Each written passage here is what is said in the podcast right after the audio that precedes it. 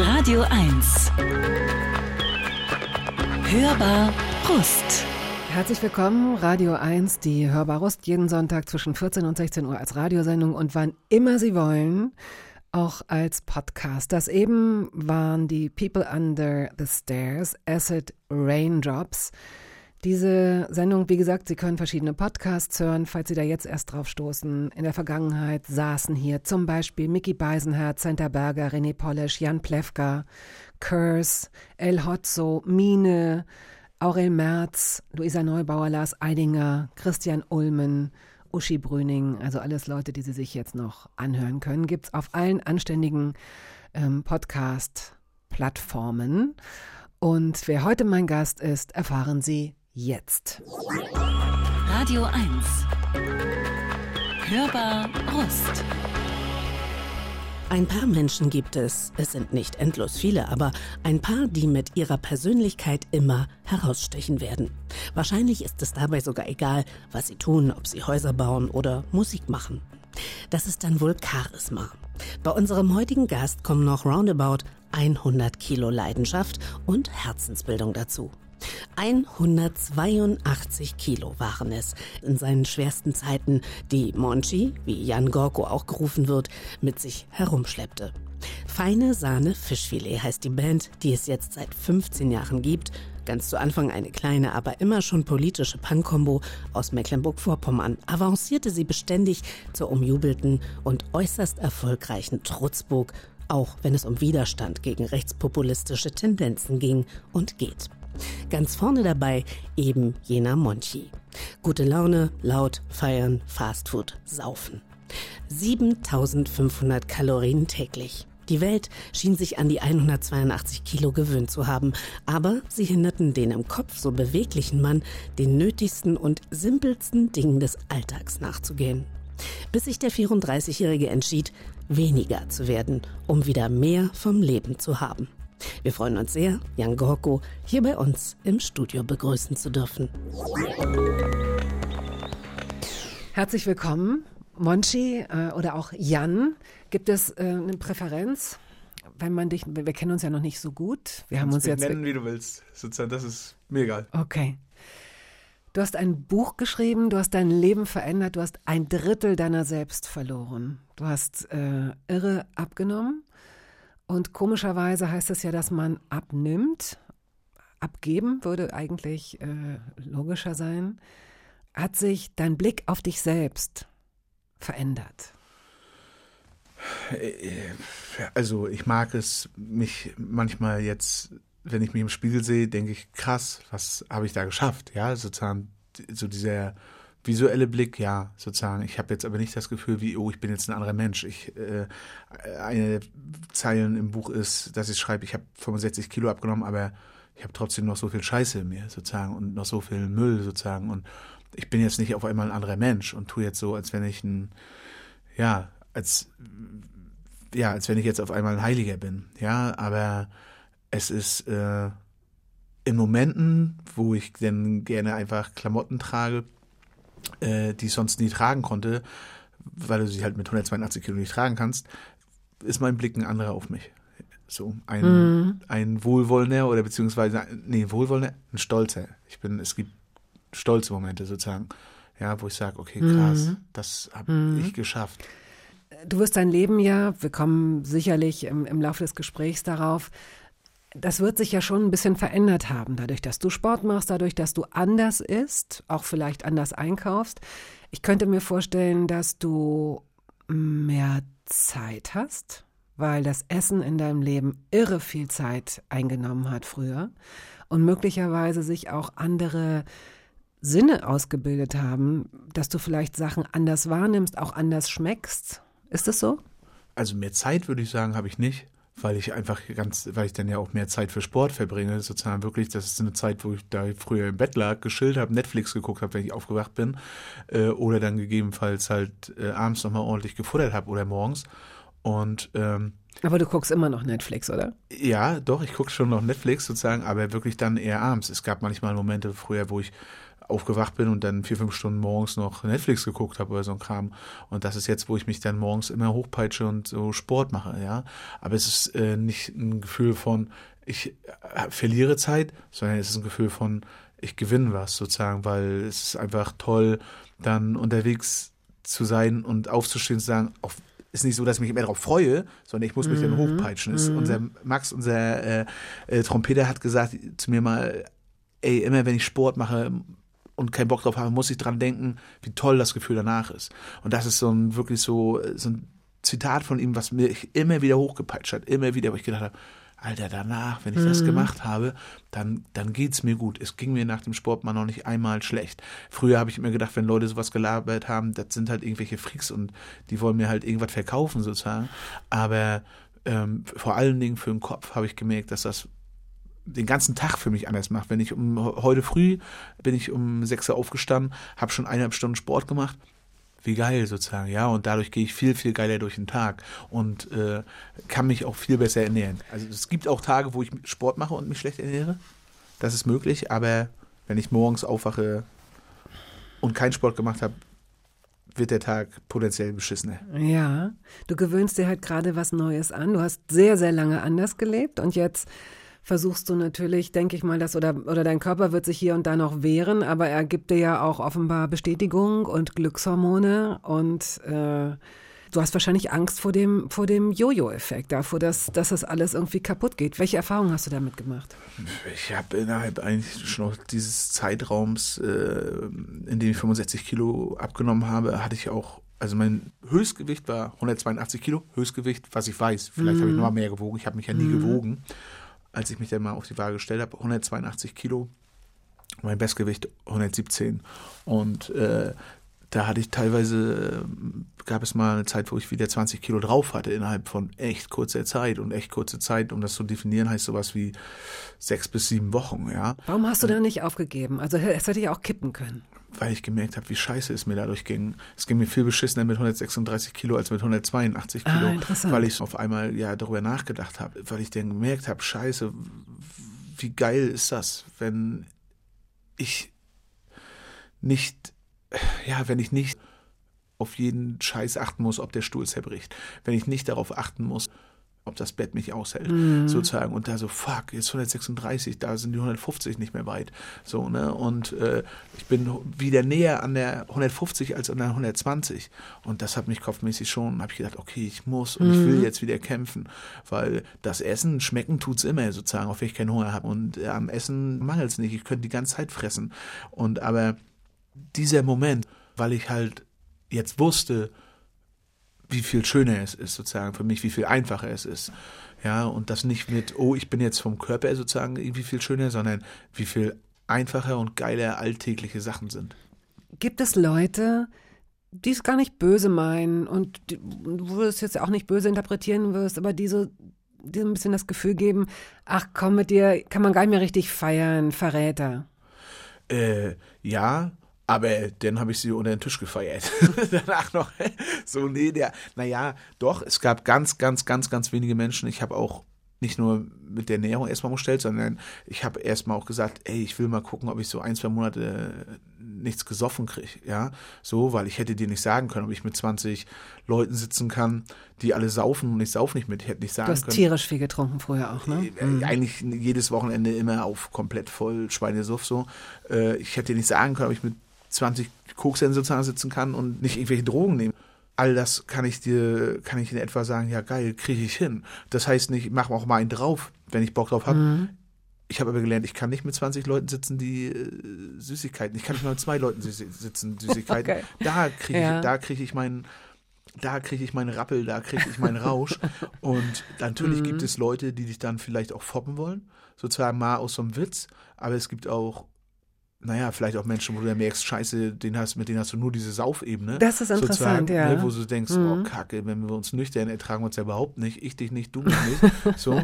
Äh, aber ich muss sagen, dass es gab ein, zwei Personen, so, aber mit denen habe ich dann auch gestritten und gesagt, ich finde scheiße sozusagen, ja, die mich da immer versucht haben zu verleiten, so, komm jetzt, komm jetzt, komm jetzt, ne, äh, wo ich dann einfach gesagt habe, ey, ich will es einfach mal versuchen, ein, zwei Monate äh, nicht zu saufen, ist meine äh, ich hätte nicht sagen können, ob ich Alkoholiker bin oder nicht. Ich komme mir das immer einreden, indem ich sage, ja, ich sauf ja nicht unter der Woche sozusagen. Ja gut, aber äh, wenn ich halt jedes Wochenende mich halt hart weghämme und das heißt nicht irgendwie, oh, mal zehn Bierchen oder so, sondern bei mir heißt das äh, wie Wasserfall. Wie viel? Über wie viel reden wir? Ey, keine Ahnung, weiß ich nicht. Drei, vier Liter Cola bestimmt mit immer rum, vielleicht ein Flaschen rum, Schnaps ohne Ende, einfach nur kippen, kippen. Oh lala, kippen. ja. So. Ähm, vielleicht ist das untertrieben, vielleicht ist das übertrieben, so vom, vom Feeling her. Aber der Großteil der Menschen äh, hat einfach das war sehr, sehr toll, hat gesagt, ja, Mensch, cool und wir finden es schön, dass du äh, das nicht machst. Und da aus den ein, zwei Monaten wurden dann, nachher glaube ich, habe ich über zehn Monate halt keinen Alkohol getrunken, was für mich halt mega krass war. Auch weil ich dadurch gemerkt habe, dass es auch was mit dem Abnehmen zu tun hat, weil wenn ich da dieses Buch geschrieben habe, dann habe ich auf, bin ich das erstmal drauf gekommen, dass Alkohol ja auch Fett macht und Kalorien Ja. hat und Und die Verbrennung. das habe ich vorher Oh, überhaupt nicht ja, okay. gesehen. Das habe ich überhaupt nicht vorher gesehen, dass das irgendwie was miteinander zu tun hat. Ne, das, was man halt trinkt, das pinkelt man und das kommt unten ja alles wieder raus. So. Ja. Ich liebe das Leben. Vicky Leandros. Das ist der Oh, erste ja. Song, den du mitgebracht hast. Das ist schön. Die Geschichte dazu hören wir uns gleich an.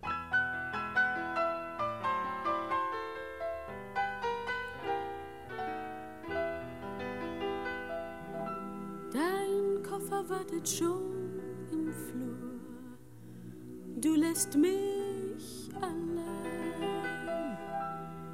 Wir sehen uns an und fühlen es muss wohl so sein. Noch stehst du zögernd in der Tür und fragst, was wird aus dir?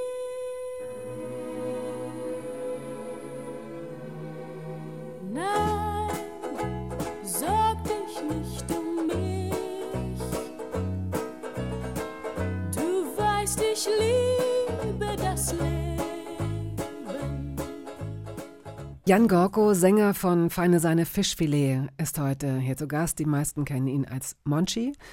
Ähm, Vicky Leandros, Ich liebe das Leben. Die Geschichte dazu, auf die bin ich wirklich ziemlich gespannt. Du meinst, warum jemand in der Rockband spielt und äh, Vicky Leandros hört? Manche sagen Punkband Ja, und da ja. wäre der Kontrast noch ein bisschen größer, ja. Äh, ja, erstmal höre ich alle Mucke sozusagen. Gut. Äh, von, aber ähm, das Lied liebe ich einfach. Ähm, ein, ja, ein Freund von mir, Dario Spegui, der ist Seenotrettungskapitän, war mit der Sea-Watch draußen, war mit der Juventa draußen. Der hat, ähm, mit dem war ich beim Flüchtlingslager Moria auch, weil er mir zeigen wollte, ich war mit denen auf der Ägäis eine Woche. Und da haben wir manchmal auch so dieses Lied mit sozusagen gehört, ja. Und äh, das ist was, womit ich immer schöne Sachen auch verbinde. Oder äh, das wurde immer auf Partys aufgelegt, wo wir dann auch waren. Unser Freund Volker hat das immer besoffen aufgelegt und dann nochmal das zehnte Mal äh, sozusagen wieder wiederholt. Und irgendwann habe ich, habe ich einfach eine Platte zu Hause geliefert bekommen, so eine Schallplatte. Und das hat mich so sehr gefreut, so, weil es kam so aus dem Nichts, war kein Geburtstag, war gar nichts irgendwie. Der hat einfach mir eine Schallplatte Frank Sinatra und Vicky Leandros äh, geschickt. Dieses Frank Sinatra-Lied Setz Live, habe ich mir gesagt, und Vicky Leandros, das will ich mal haben. Und dann habe ich das geschenkt bekommen von ihm. Und ähm, das war so toll. Und wenn ich so oft an den denke, der hat jetzt gerade ein Verfahren, wird im Mai, geht es bei denen um 15 bis 20 Jahre Knast, weil der Leute gerettet hat und der deswegen verurteilt werden soll mit der Juventa-Crew. Und immer wenn ich dieses Lied höre, denke ich an den. So, dann ist das ein Mensch, der mich halt einfach beeindruckt. Dann denke ich an den und ich finde aber auch diesen Text einfach wunderschön. So, ne? Nein, sorg dich nicht um mich. Ne? Du weißt, ich liebe das Leben. Genial. Auch so dieses, es geht immer weiter. Scheißegal, sozusagen. Wie viel ist auch schon passiert. Immer wenn man denkt, die Welt geht unter oder man geht in so einen Weltschmerz oder was weiß ich. Sorg dich nicht um mich. Du weißt, ich liebe das Leben, ja, auch wenn manchmal Sachen scheiße sind.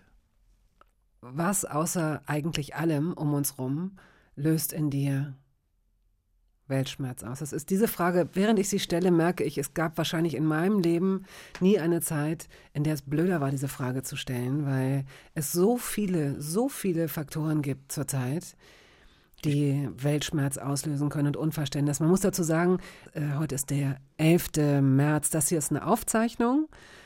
Wir wissen nicht, minütlich ändert sich alles. Es kann alles passieren in der nächsten Woche, in den nächsten Tagen. Wie kommst du mit der Situation klar? Drückt sie dich in so einen Weltschmerz, bei dem du Angst hast, irgendwie Wenn das irgendwie, äh, ich hatte noch nie Weltschmerz, denke ich. Wenn es so einen Anflug davon geben sollte, dann habe ich mir versucht, irgendwas dagegen zu machen, sozusagen praktisch. Das ist wie, ja, keine Ahnung, hört sich jetzt so dumm an, aber weil du das jetzt ja gefragt hast, äh, ich werde nach diesem Podcast direkt an die polnisch-ukrainische Grenze fahren, ja. Ich war am letzten Wochenende da und werde da wieder hinfahren mit äh, einem großen Konvoi aus Leuten von Rostock, Freunden. Äh, und wir werden medizinische Geräte, medizinische Sachen an die Grenze bringen, die an die ukrainischen Krankenhäuser geht. Werden Leute mitnehmen. Letztes Wochenende waren es 27, jetzt sind es hoffentlich 60 ähm, vom Krakauer Hauptbahnhof abholen. Das ist, äh, wenn irgendwie sowas wie Weltschmerz anfliegen sollte, dann hat man nicht, meines Erachtens nach sozusagen, habe ich dann nicht so rumzuheulen, sondern zu machen, ja. Ähm, das ist eigentlich immer meine Medizin dagegen für mich, glaube ich. Ist auch was, wie meine Eltern mich total geprägt haben.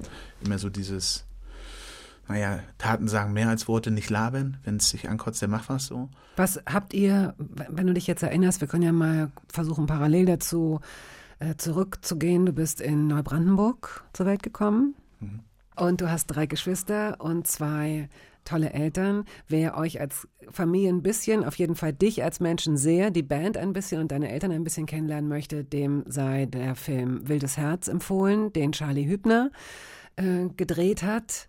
Der ist bei YouTube, kann man den äh, sehen. Dort habe ich ihn auch gesehen und habe so einen Eindruck bekommen. Und kann verstehen, wenn du sagst, deine Eltern haben dich dahingehend geprägt, weil die wirken nämlich genau so. Die haben euch als Kinder, glaube ich, ziemlich gut erzogen und mit ziemlich viel Liebe ausgestattet. Haben die euch diese sozialen Werte vorgelebt? Also weißt du noch, dass es da, wurden da Leute unterstützt oder? Also ich denke, äh, meine Eltern, also es gibt so eine christliche Grundprägung. Das habe ich immer so von mir weggeschoben. Und, ja, und bla, was für ein Scheiß und so. Aber äh, es ist diese christliche Grundprägung, ne, so dieses Gefühl von, äh, naja, Scheitern und Verstehen. Das ist auch ein Albumtitel von Feine Sahne von uns sozusagen. Das hat für mich auch was Christliches.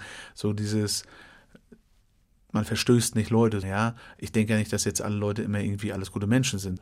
Ich denke eher, alle sind gleiche Arschlöcher sozusagen. Alle sind auf einer Ebene. Ähm, und äh, ich am allerdollsten. Aber meine Eltern haben das Gefühl hatte ich immer, alle Leute halt einfach irgendwie so krass gleich behandelt. Gleich gut, gleich schlecht, blöd gesagt. Und ähm, das ist, äh, glaube ich, eine Prägung, die toll ist. Ja, so, die, die ich sehr, die, die ich jetzt auch so sehe. Ob sie das bewusst gemacht haben? Da bin Das- ich das- ziemlich sicher, dass Ja, sie das bewusst ja, gemacht haben, ehrlich gesagt. Ähm, wir spielen Musik und sprechen dann ähm, weiter über dieses Thema. Keimzeit hast du mitgebracht. Sehr schön, finde ich. Kennst du? Äh, ja, na klar. Kling, Klang. Ja. Ähm, warum dieses Lied? Ich höre gerade beim Laufen ganz viel Keimzeit. Ich, das, äh, unser Bassist hat, zum, hat dann irgendwann mal erzählt, ja, die haben auch richtig geile Lieder und richtig geile Alben. Und da habe ich mir erst gedacht, ach, was für ein Quatsch und so, die machen ja wie so Schlager, ne, weil das wird ja nicht so geil sein. Dann habe ich mir Alben angehört, bunte Scherben und so und höre das rauf und runter, so, weil ich die Texte so geil finde. Schöner so. Tag, was für ein toller Song, oder? Mega, wow. mega. Ja. Traumhafte, traumhafte Lieder sozusagen. Also wirklich so, wo ich so denke, boah, so würde ich auch gerne Text sozusagen. ne? so, ne, so würde ich auch gerne das, äh, und Kling Klang ist einfach so für mich das Klischee-Lied, was jeder kennt und immer auch auf dem Dorf bumst und dann ein, zwei Tippschön und ne, noch ein Küsschen hier, Küsschen da und man ne, Drehung und dann ne, äh, steck dir die halbe Tüte Erdnussflips in deinen zuckersüßen Mund, ne? Ähm, Graffitis machen graue Wände lebendig. Ich wünschte, ich könnte das auch. Das, ich würde auch so gern sprühen können. Und äh, das ist alles so, was ein geiles Lied sozusagen und was eine geile Band, die ich da immer völlig unterschätzt habe. Wir machen immer so ein eigenes Dorffest bei uns in Vorpommern, das Wasted in Jahren Festival und vor der Pandemie hatten wir eigentlich geplant, die einzuladen, ne, zu uns sozusagen. Und äh, weil äh, diese Kontraste auch total geil sind. Ne? Äh, Was soll ich jetzt immer nur mit Punkrock-Bands spielen? Das interessiert doch keine Sau, das ist doch langweilig so. Und die hatten den zugesagt und ich habe durchgedreht vor Freude sozusagen. Wäre mir scheißegal gewesen, wenn von 5000 Leuten das 10 nur gut gefunden hätten. Ne? Da wäre ich steil gegangen und dann scheiß Corona Die und kommen wieder. Kram. Die kommen mit Sicherheit. wenn die Kein das Zeit, zusagen. Kling, Klang, mega.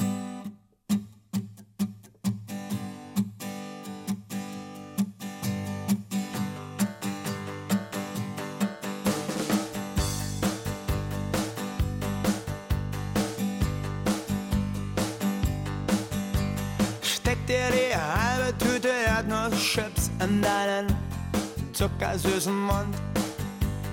Find dich in einem Comicheft wieder, fotografier dich bunt.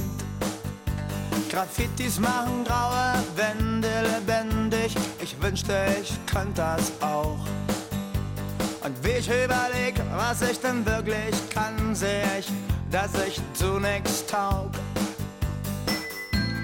Kling, klang du und ich, die Straßen entlang.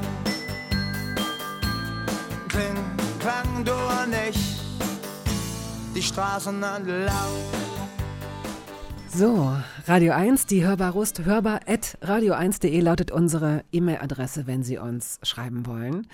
Jan Gorko, Sänger von Feine Sahne Fischfilet, ist heute hier zu Gast. Du hast über das Engagement gesprochen, dass du eher so klein redest. Naja, wenn du mich nicht gefragt hättest, hätte ich es nicht erwähnt. Ich weiß, dass du eben letztes Wochenende ähm, auch an der Grenze warst. Ihr habt ähm, Leichensäcke mitgenommen oder ähm, habt ihr die als Spende bekommen oder was war das? Es ist, ja, es ist Krieg und sozusagen es gibt Listen, wo drauf steht, was gebraucht wird. Ja, das sind in erster nicht Kuscheltiere, sondern es sind äh, medizinische Sachen, Verbandssachen, äh, Schutzsachen, Leichensäcke. So, und wenn du dann Gott. halt äh, Ja. da stehst und äh, so einen Leichensack auspackst, dann äh, ist das schon was Dolles. Ne? Ist nicht das erste Mal, dass ich Leichensäcke gesehen habe, so oder dass ich Leichen gesehen habe, aber äh, habe jetzt letzte Woche nicht Leichen gesehen, aber wenn du dann da denkst, du lieferst als Spende, weißt du, wo du denkst, ja, du machst ja was Gutes und was Tolles und ist ja schön und irgendwie wird das ja helfen und so, ne? Und du gibst, äh, übergibst da Leuten Leichensäcke, dann äh, ist das natürlich was, was ja, mit einem was macht.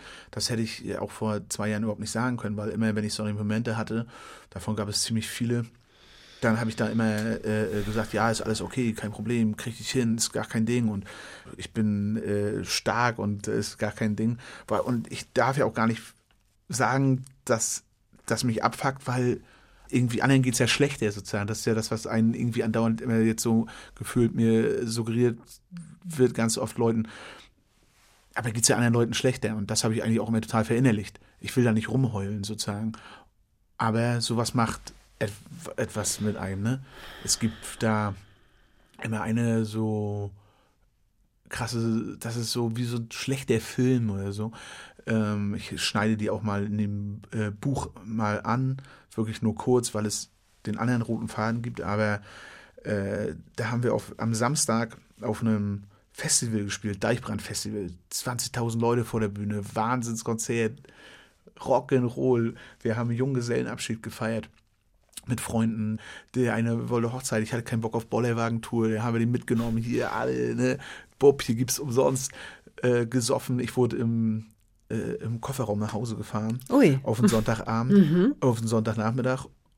Dann bin ich geflogen in die Türkei, weil wir mehrmals schon an der türkisch-syrischen Grenze waren und so medizinische Geräte gebracht haben nach äh, der Grenzstadt nach Kobane, als der IS immer Kobane angegriffen hatte. Und wir haben halt durch kurdische Freunde sozusagen äh, da einen Kontakt gehabt, mehrmals mit LKWs unten gewesen und diesmal wieder hingeflogen. Und am Samstag Deichbrand Festival gespielt und am Montag in Zurich der Grenzstadt. Und genau als wir ankommen, gibt es ein paar Minuten vorher ein Selbstmordattentat vom IS. Und genau da, wo wir hinfahren wollen. Und äh, 31 Leichen und so viele Leute und die Panik. Und 31 Leichen heißt aber auch, haben wir viele Verletzte, weil nicht alle sterben. Und äh, immer das Gefühl noch, wie hier geht noch eine zweite Bombe hoch, ja, sozusagen. Und du kannst nicht mal die Sprache, außer geil, dein Freund Bari ist mit, der Kurdisch kann, so und äh, am Start ist, aber Darf ich fragen, wie das, was, was war das für eine Situation? Du bist, das war, war das direkt am Flughafen oder ihr Nee, seid in dieses, ihr seid in nein, dieses wir sind- Gebiet nee, gefahren, sind- wolltet eure Sachen ausliefern oder wie ist das Ja, gelaufen? wir sind nach Urfa geflogen innerhalb der Türkei und sind dann nach Suric gefahren. Das ist die direkte Grenzstadt zu Kobane. Kobane auf der syrischen Seite, Suric auf der türkischen Seite. Und auf der türkischen Seite, Suric, haben die Leute, äh, ja, Kobane war befreit äh, äh, von den IS-Leuten. Und da gab es Aufrufe, Kobane wieder aufzubauen. Krankenhäuser, Schulen, das dieser Rollstuhl? Du, hast so viele Rollstühle mal äh, spenden können von Genau, einem Schweringer ja, Krankenhaus. Ah ja, genau. Äh, wo hast du das gesehen? Sie recherchiert, sie hat recherchiert. Okay, ja, genau. Also ganz viele Sachen haben wir äh, äh, dahin gebracht. Auch ganz viele Leute aus Mecklenburg-Vorpommern haben da übelst viel gespendet. So, es war richtig, wir hatten richtig geilen medizinischen Stuff. So jetzt nicht nur irgendwie Salbe, sondern auch Röntgengeräte und so. Egal, haben die runtergebracht und äh, da gab es dann, waren wir auf dem Weg nach Zurich, der Grenzstadt, gerade im Auto. Und bei dem Kulturzentrum Amara wollten wir uns treffen. Und äh, dann sind uns halt, haben ja viele Leute auf einmal schon entgegengekommen, panisch und so. Und wir sind halt hingefahren. Ihr wart im Auto und die Leute sind euch Genau. zu Fuß oder Genau. in Autos auch Ja, entgegengekommen. hm? also sozusagen so vielleicht zwei Minuten we- weg von dem Kulturzentrum. Und wir sind dann halt angehalten und sind halt raus. Und dann war es so, fuck, was ist hier sozusagen? Und dann sind wir halt hingegangen und dann lagen da halt die ganzen, äh, sind uns halt schon verletzte Leute entgegengekommen und Leichen etc. Also viele Tote. Damals habe ich auch immer noch gedacht, okay, krieg ich hin, krieg ich hin. Und dann sind wir Montag dann das Attentat und dann Freitag war ich schon wieder in Deutschland, Donnerstag, glaube ich, abends zurückgekommen oder Freitag, weiß ich nicht genau. Und dann habe ich Freitagabend trotzdem noch ein Konzert gespielt, weil ich immer gesagt habe, ja, nee, und äh, ich muss ja durchziehen, weil ich habe ja dieses Riesenprivileg, in Deutschland leben zu dürfen und hier wieder herzufliegen und die sind ja unten geblieben und deswegen muss ich ja durchziehen und kann auch nicht absagen wie so ein Weichei jetzt wegen Konzert, weil die müssen ja auch unten bleiben.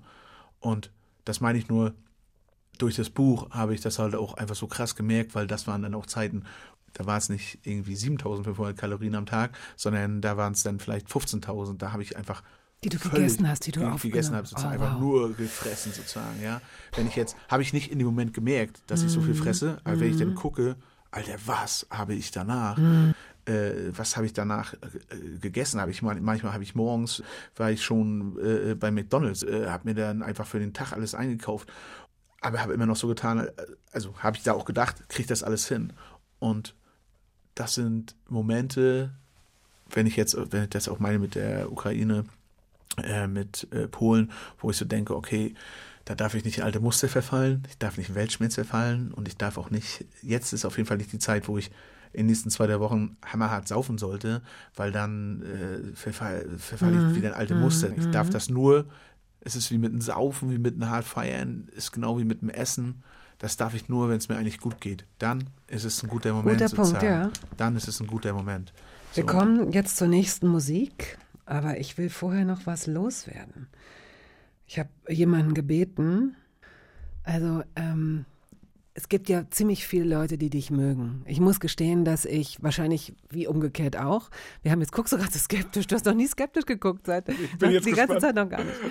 Ähm, wir sind uns ja heute zum ersten Mal begegnet und ich habe tatsächlich auch, ein, ich kannte eure Band, den Namen kannte ich und ich wusste in etwa, was ihr macht und wofür ihr euch, äh, wofür ihr euch engagiert. Aber mit dir und deinem Leben hatte ich mich noch gar nicht so viel auseinandergesetzt, was sich natürlich in den Tagen jetzt vor dieser Sendung geändert hat. Und habe auch gemerkt, auf wie viel Sympathie du stößt als Person. Also nicht nur ihr als Band, sondern auch du als Person. Du polarisierst. Es gibt viele Leute, gerade AfD-Leute, NPD-Leute, in Mecklenburg-Vorpommern sind das leider sehr, sehr viele Menschen, die, für die du ein rotes Tuch bist. Da haben die sich in was reingesteigert. Du triggerst da ganz viel. Die können mich auch nicht scheiße finden, das ist nicht äh, so schlimm. Hm, ich weiß, das wissen die auch.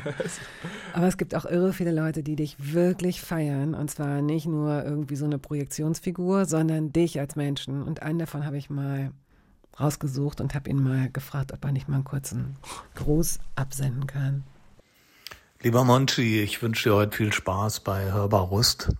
Wenn es jemanden gibt, der was zu erzählen hat, dann bist du das ja wohl. Ich äh, bin selber ganz gespannt, was du von deinen jüngsten Erlebnissen erzählen kannst.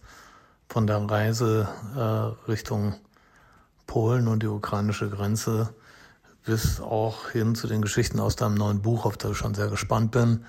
Äh, freue mich mit dir den kommenden Sommer zu verbringen auf diesen ganzen Konzerten, wo wir die Wände und die Wiesen zum Wackeln bringen wollen. Und äh, ja, fühl dich umarmt von mir und bis ganz bald, Campino.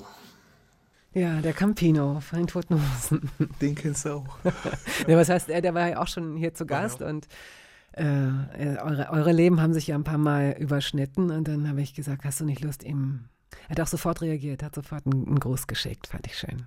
Ja, Ja, mega. Freut mich mega. Das ist äh, ein Mensch, wenn ich, äh, also das heißt überhaupt nicht sozusagen so düsig gegen andere gemeint oder so, aber wenn wir jetzt die ganze Zeit Jahre unterwegs waren, ich habe das große Glück, ein Großteil meines Freundeskreises, klar gab es auch Brüche und so, und äh, aber ganz viele Freunde seit über 10, 15 Jahren teilweise zu haben, so, und auch wenn ich das bei anderen sehe, ist das ein Privileg, aber auch was, woran ich denke, ich auch oft gearbeitet habe oder versucht mit am Start zu sein, aber die auch sozusagen auch ertragen haben und so, ne? Aber er ist einer der wirklich der Leute in diesem Musikzeugs sozusagen, ne? Ähm, da ist ja auch immer alles total schnell und du siehst die und hi, hallo und hier ein Saufen, da ist ja bei mir genauso sozusagen mit anderen, ne? Das ist gar kein, aber das ist äh, ein Mensch, äh, den nehme ich ernst, sozusagen, den weiß, also dann, das sage ich jetzt nicht, weil es irgendwie Tote Hosen, das ist mir scheißegal. Ich habe die Toten Hosen früher nicht mal groß gehört.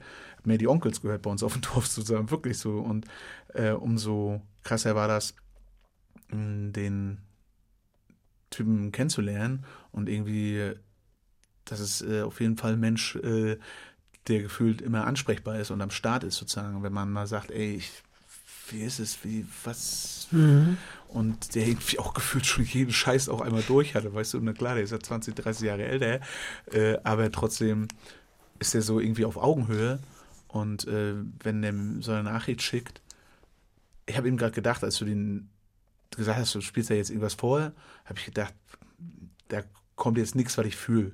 Sozusagen, das ist dann sozusagen irgendwie nettes Gequatsche und irgend so ein Gelaber und so. Das ist ja nett. Ich hätte gelacht, danke gesagt. Aber ja, von Menschen, ich kann jetzt nicht sagen, irgendwie enger Freund oder so, weil dafür sehen wir uns zu wenig leider. Aber sozusagen wirklich äh, jemanden, wo ich so denke, ey, das äh, ist ein, ein, Das bedeutet ein, was, ja. ist ein geiler Typ. Ja, und das Ja. bedeutet nicht wegen Campino, Mhm. ist jetzt, oh, Campino, Nee, ist der, hat wirklich, das, der ist integer, es ist Ne? einfach ein integrer Mensch, das ist so, ja. das ist mir Latte sozusagen, ne? sondern genau, das, äh, es hat mich berührt. Schön, das freut mich sehr. Ja. Die Pudis hast du mitgebracht.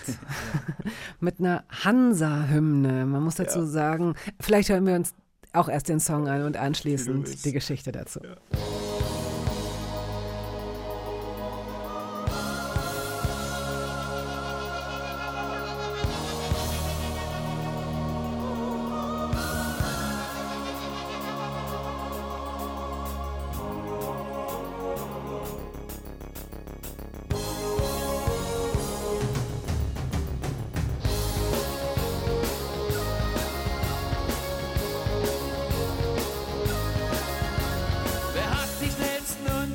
allerschönsten Fußballbeine? Monchi von Feine Sahne Fischfilet ist heute jetzt zu Gast, Jan Gorko. So, ähm, die Hansa-Hymne. Du bist mit 14, nee, du bist wahrscheinlich schon sehr viel früher Fan geworden, aber mit 14 würdest du, ist man mit 14 schon Ultra, kann man das sagen? Warst du ich habe mich Ultra? auf jeden Fall als Ultra gesehen, ja. Was sind eigentlich Ultras im Gegensatz zu Hooligans? Und da machen wir dann eine Entscheidung, bitte. Eine Unterscheidung. Ja, okay, ich würde sagen, Hools geht es in erster Linie um Gewalt und Ultras geht es um den Support, aber kann auch mal knallen sozusagen. Ja, aber das ist der, würde ich sagen, elementare Unterschied. Gut. Würdest du sagen, dass du ein Ultra warst? Ultra war meine Subkultur, ja. Ne, war ich bin kein Teil der Fanszene mehr und es war auch eine nachher eine bewusste Entscheidung wegen diesem ganz oder gar nicht. Ja, ich hätte mir nie vorstellen können, äh, mit anderen mit anderen Fans von anderen Vereinen befreundet zu sein. Das wäre ein absolutes No-Go. Oh, interessant, so. ja. So, ja, das, äh, das äh, absolut auf keinen Fall. Und durch die Band kam es zum Beispiel immer immer mehr, bis auf einmal tust du halt rum und du lernst halt irgendwie so viele Leute kennen. Du merkst, scheiße, in, in vielen anderen Städten in Nürnberg sind genauso eine gleichen Assis wie du, oder sozusagen in Münster oder egal in welcher Stadt. Ja, die Freaks erkennen sich am Gang so. Und äh, du merkst auf einmal, scheiße, du kannst es nicht mehr gegenseitig. Man kann sich nicht mehr scheiße finden. Du kannst sie nicht mehr gegenseitig hassen, sozusagen, oder scheiße finden oder abziehen und so, ne? Und das, wenn ich dann das irgendwann gemerkt habe, immer, ich bin immer noch total Hansa-Fan und freue mich, äh, äh, wenn die gewinnen und drehe ich durch vor Freude. Aber das war genauso, wie es mich halt am meisten geprägt hat und genauso wie ich noch Hansa-Fan bin, kann ich sagen, dass ich äh, auch einfach kein Ultra mehr bin, ja, weil das wäre auch immer nur bei diesem, bei mir, diesen ganz oder gar nicht gegangen, ja, sozusagen keine halbgare Scheiße. So, Ja, aber ist doch komisch, dass der Mittelweg, es heißt ja immer so, ähm, so bin ich bewusst oder unbewusst groß geworden, dass es immer, dass immer suggeriert wurde, ja, der Mittelweg ist so langweilig, der Mittelweg ist Mainstream und es ist so b -b -b. Äh, Das wirklich Interessante findet in den Extremen statt. Und das mag sicherlich auch von Thema zu Thema stimmen. Aber es ist ja manchmal auch eine, eine ganz schöne Kunst, sich selbst in so, man kann es ja auch als Balance sehen. Man kann ja auch sagen, okay, wow, man ist hin und her gerissen zwischen den Antipolen, keine Ahnung. Wow, es kostet mich gerade sehr viel Kraft und ist gerade extrem interessant und anstrengend, eben nicht sich für die eine der beiden Seiten zu entscheiden, sondern einen anderen Weg zu gehen. Möglicherweise auch so einen Mittelweg. Der ist ja nicht immer der langweiligste, oder? Das ist oft, so, dass das so, bezogen. genau, dass es das äh, ganz oder gar nicht immer so eine sexy Parole ist, ja? Also entweder oder. Genau, das, das, ich meine nur sozusagen, wie ich da geprägt bin. Ich sage nicht, dass das schlau ist. ne? Ich glaube, dass ich, wenn, das meinte ich ja mit, es ist ja dann jetzt nicht mehr dieses ganz oder gar nicht, sondern ich bin immer noch Fan von Hansa, aber ich habe halt auch einfach total Freunde bei anderen Vereinen, ja. Und äh, früher hätte ich mir nicht vorstellen können, äh, äh, mit Leuten, was weiß ich, von Dynamo Dresden oder äh, egal welchen anderen Verein befreundet zu sein. Und dann aber, das hört sich so affig an und auch so peinlich, ich weiß halt, aber äh, irgendwann zu sagen, nee, ist nicht mehr, mache ich nicht mehr, dass ich mich da reinsteige, sondern ich suche mir meine Freunde nicht nach einem Fußballverein aus. Äh, war für mich ein riesen, riesen Schritt. Ne? Immer wenn ich jetzt noch, wenn ich noch irgendwo äh, irgendjemand anderes mit einem Vereinsschal von einem Verein sehe, denke ich immer noch so, ja, den würde ich jetzt am liebsten abziehen. Also so, das ist dieses Gefühl, die Diese Prägung. erste aber- Sekunde, ja. diese Mhm. erste Sekunde, ne? Oder wenn ich über, durch die Straßen laufe, gucke ich an jeden Fall. Ich bin wie ein Köter, weil alle Straßenpfähle, äh, Laternen sind voll mit Aufklebern, Fußball sozusagen, ja. Äh, und äh, ich kann dir dann sofort sagen, wenn ich hier nachher rausgehen sollte, welches Gebiet das, wem das gehört. Union, Hertha, ja, oder BFC vielleicht. So, das äh, werde ich ablesen können an den Mauern der Stadt so. Und äh, das ist was, was mich ähm, bis heute geprägt hat und äh, wo auch ganz viele tolle Sachen waren und wo halt auch dieses Pulis-Lied herkommt, ja, sozusagen, das ist was, äh, war immer die Vereinszone über Hansa, mein Papa hat mich mitgenommen, so, und äh, daran denke ich immer noch, wenn dieses äh, Lied gelaufen ist, Und schon kommt das nächste. ja. Und das sind die Prinzen mit Küssen verboten. Das beschließt diesen ersten Teil unseres Gesprächs. Willst du da noch was sagen oder wollen wir es einfach hören? Können wir hören. Okay, oder hast du dazu noch eine Geschichte? Ich, ich kann viele Geschichten, ich kann immer Geschichten, weiß nicht, ja, Hat es Geschichten- was mit Küssen zu tun? Nee, es hat einfach mit dem Prinzen zu tun. Das waren so meine allerersten Konzerte. Mein Papa und so, das war ja so eine Ostband. Und meine Eltern haben mich da mitgenommen, die Prinzen. Und ich weiß noch, wie geil ich die fand. Äh, ne? oh, du musst ein Schwein sein auf dieser Welt. Ne? Oder küssen, ne? Die ganzen Texte so und ähm, zu Silvester war immer riesen Feier mit meinen Elterns Freundeskreise und äh, Freundeskreise, da wurde immer Wolfgang Petri und die Prinzen gehört wie saulaut.